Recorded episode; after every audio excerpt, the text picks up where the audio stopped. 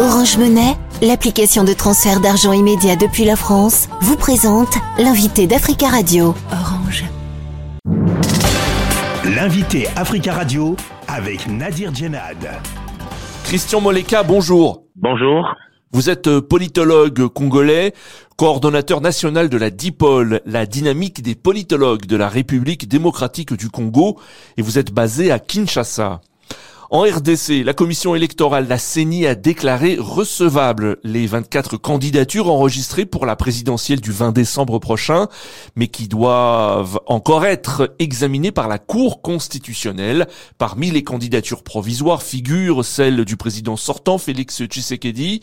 Face à lui, l'opposition aligne plusieurs poids lourds, le docteur Denis Mukwege, Moïse Katumbi et Martin Fayoulou. Est-ce que la campagne électorale promet d'être intense et loyale selon Intense, oui. Euh, que loyal, c'est discutable.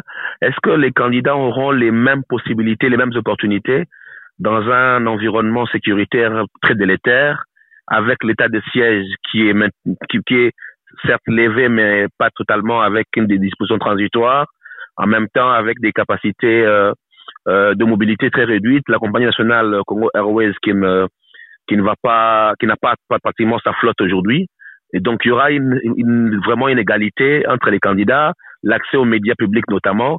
Donc, il y a des conditions qui font qu'à la base, nous n'aurons pas une inégalité des candidats tant en termes d'accès aux médias publics, à la mobilité, éventuellement euh, les, les, la condition sécuritaire fera que d'autres ne seront pas allés dans certains coins. La liste définitive des candidats sera publiée le 18 novembre prochain, à la veille de l'ouverture officielle de la campagne électorale.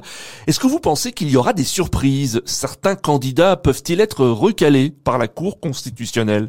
C'est une possibilité. On a déjà vu que, que euh, une, une requête a été déposée contre la candidature de Katumbi en évoquant notamment son défaut de nationalité. Il est possible que de qu'une volonté d'éliminer certains candidats puisse se justifier à ce stade-là.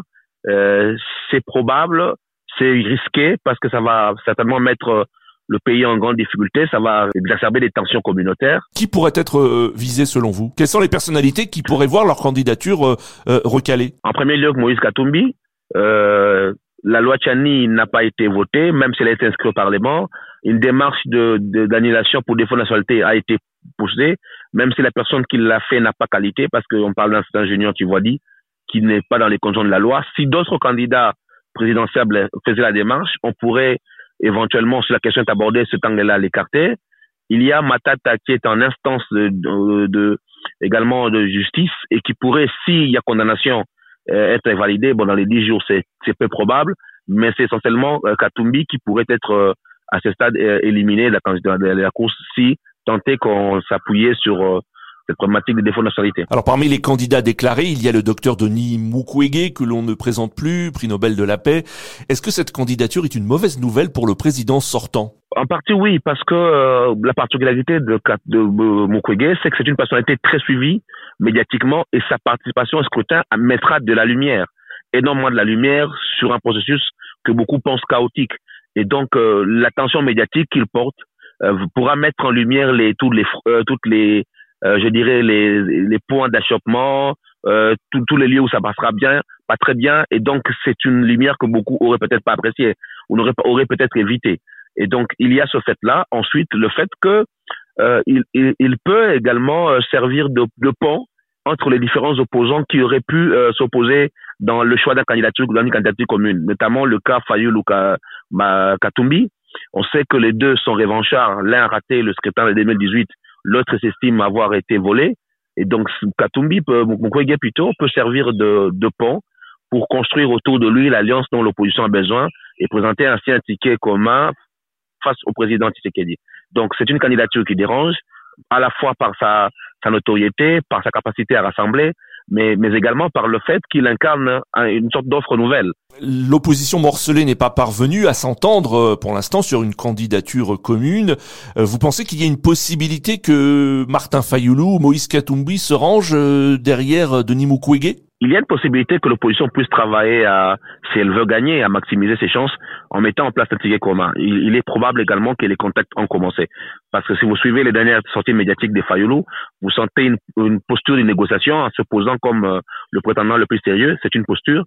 Et donc, il est probable qu'il travaille. Maintenant, dans les faits, c'est que depuis, depuis 2006, euh, l'opposition congolaise a toujours fait preuve de fébrilité quand il s'agit de construire un ticket commun. On l'a vu en 2006 entre Bemba et Tshisekedi, on l'a vu en 2011 entre Kamere, Kengo et Tshisekedi, on l'a vu en 2018 les deux dynamiques Genève et Nairobi.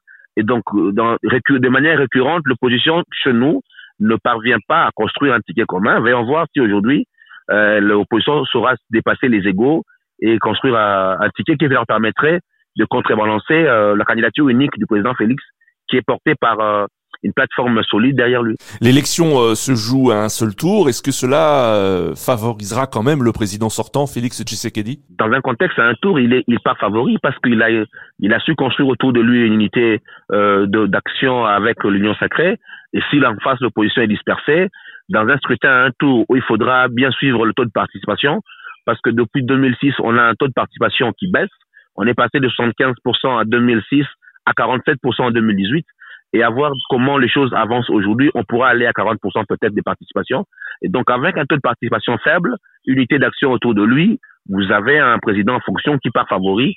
Et si l'opposition euh, décide d'aller en ordre dispersé, ça favorisera effectivement le président en place.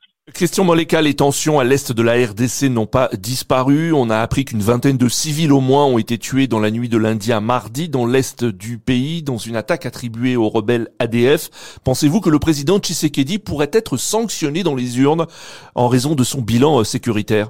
Ça a été une de ses promesses de campagne. Il a mis en priorité la réponse sécuritaire. Aujourd'hui, il a du mal à, apporter à, à l'est électorat de l'est un discours euh, euh, concret parce qu'il a lui-même dit que s'il n'avait pas, s'il ne réussissait pas à résorber la sécurité, son mandat il aurait échoué.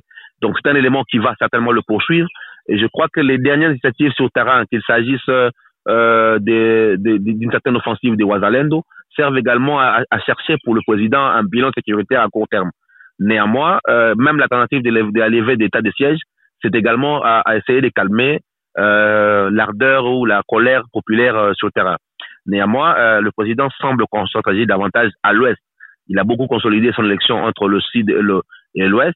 Et à l'est, il va certainement travailler à réduire euh, les dégâts avec des alliances comme Boussagnamoussi, Kamere, Bahati, sachant que l'électorat à l'est sera difficile à, gagner. Donc, euh, il va recentrer sa campagne au centre, au, au, centre sud autour de sa base sociologique du Kasaï, éventuellement à l'ouest vers l'Équateur et le Congo central, et puis essayer de grappiller des voix au, dans le sud Kivu, Mukwege serait important et très peu au Katanga. Merci beaucoup Christian Moleka d'être intervenu sur notre antenne. C'est moi qui vous remercie. Je rappelle que vous êtes politologue congolais, coordonnateur national de la DIPOL, la dynamique des politologues de la République démocratique du Congo, et vous êtes basé euh, à Kinshasa. Orange Monnaie, l'application de transfert d'argent immédiat depuis la France, vous a présenté l'invité d'Africa Radio.